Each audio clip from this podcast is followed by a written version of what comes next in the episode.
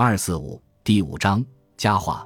忽然，小厮递进一封英文信来，认的是素兰的笔记。拆开一看，顿时面如土色，埋怨道：“可，你既要到美国留学，何不早通知吾？怎么就生此铁石心肠？好叫吾心中难受。”复又念那信道：“生离死别，人生最伤心事。见面徒增懊恼，不如非有转达，反觉爽快。”毕郎努力用功，切所深望。读到这里。便不由自主的眼泪如散珠般滚滚滴下，叹道：“生离便罢了，何必说死别呢？”素兰，素兰，无心何忍？叹罢，便神思恍惚，但绝喉间发热，呱的一声，吐出一口血来，连人带椅躺下地去。其实外间的小厮听的声音，忙奔进来，一看主人感情是昏厥了，急忙飞跑上楼唤人，却巧毕老出门未归。只得叫那小丫鬟来，幸亏丫鬟有主意，把公子扶起，摸了胸口还热，便立刻泡姜汤灌救。小厮便说：“何不将老爷牵压房里的药水来救？”丫鬟道：“呸，那是做生意卖的，哪里好救自己家里的人呢？这可不是玩的。”说着，公子已渐渐回过气来。丫鬟捶背，小厮拍胸，果然一时就醒，只是不省人事。外面仆妇之辈都要来看，全被丫鬟喝住。服侍约有一个钟头光景，方知道寻那桌上的信，寻着了那在怀中，方打发丫鬟回去，自己在书房里四面踱来踱去。人家叫他养息仙儿，兀自不听。俄儿长吁短叹，俄儿大呼小唤，竟是害了精神病了。毕老知道此事，便托人赶紧做媒。须知这等富户人家。有女儿的哪个不愿意养攀？有许多老太太们还说：“别说他儿子活着，害些儿病，稀什么罕？便是死了，吾也宁可教吾女儿报牌位。结亲的嫁了这样的人家，将来哪样办不到？”于是七张八嘴，不消一个月，便说定了前任湖北汉阳道魏家的小姐。必老老定主意，放出强硬手段来，勉强公子则即完姻。迎娶的那日，何等热闹，何等光辉！彩于前面，不知多少血红顶子的大人们骑着对子马。执事中除了轿夫、挑子之外，竟没一个不带顶子的。其余的排场更不消说了。花烛团圆之后，毕老见儿子并不十分执拗，虽则新人从没交谈，那是小儿女的常事，倒也并不为奇。他老应酬本来是忙极的。现在加上一桩喜事，更觉忙中添忙。所以公子伉俪间写好与否，他竟置之度外，只指望明年此时抱孙儿便了。话说一日，公子闷闷无聊，便叫人配了马车，独自成了到张园聊以解闷。到了之后，仍旧到去年出访施素兰时吃茶的那桌前坐了，举杯在手，忽然旧情复发，感慨不已。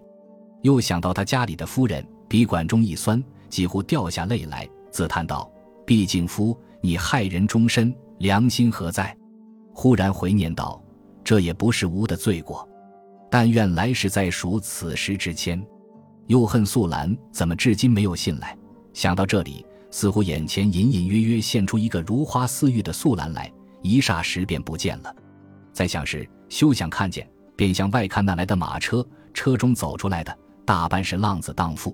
旁边桌上的茶客品头评足，说好道歹，看得甚是有趣。只有敬夫心里另有一种怀抱，任你张元如何热闹，在他眼里却从进来之后连一个人都没看见。忽见门前一辆车中走出一个女学生来，形态极似素兰。进门后再一细看，却与素兰有天壤之别。那女学生才打他后面走去，猛见一乘异样的马车，又到门口停下。车里那人不是素兰，倒是哪个呀？一些不错，果是素兰。且慢，且慢，那是吾心中作如此想，眼中也作如此观，莫要自骗自了。素兰哪会就回来的？岂知走来愈近愈像素兰，看他不向东，不向西，偏偏向吾桌前来。到了桌前，便立定嫣然一笑，道：“碧郎，你好闲散呀。”碧郎方知并不是梦想幻境，果然日思夜想的素兰到了。只是一向从未见素兰笑过，怎么此时便学会了笑了？见他一笑，更是喜到万分，便站起让座道：“爱卿，你回来了，无不料今生还能相见呢。”那素兰答道：“你有白头偕老的人，也难怪你不想再见吾了。”碧郎，碧郎，你尚记得夜月下立誓时的情景吗？正是出乎尔，反乎尔，你实自问良心，再来与吾说话。说完。便旋转头去向外看马车了。敬夫听了这话，脸上一阵热，一阵冷，心中遇着无数委屈，一时竟寻不着话来表白，坐着实在难过。又想，素兰从前性情何等温厚，怎么此刻出洋回来，竟是大失本性了？素兰也不体谅吴，吴今生真无同心的人了。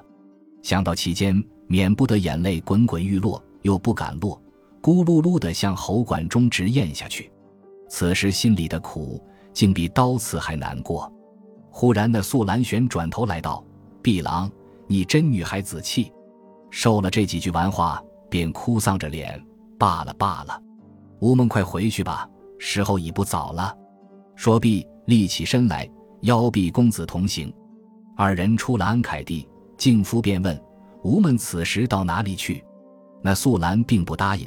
把手一招，便见一乘新式的马车如箭射来。素兰硬推敬夫先进车去，自己却与那帽子兜过脸的马夫说了几句，不知是哪国文。马夫答应，方才进来。正要进车的当，敬夫一眼看见黄梦茶在车前闪过，素兰似乎与他点了点头，便把门关了。静夫忽见眼前一黑，伸手不便五指，便问道。这车为什么没有窗？坐在这里头怪闷的。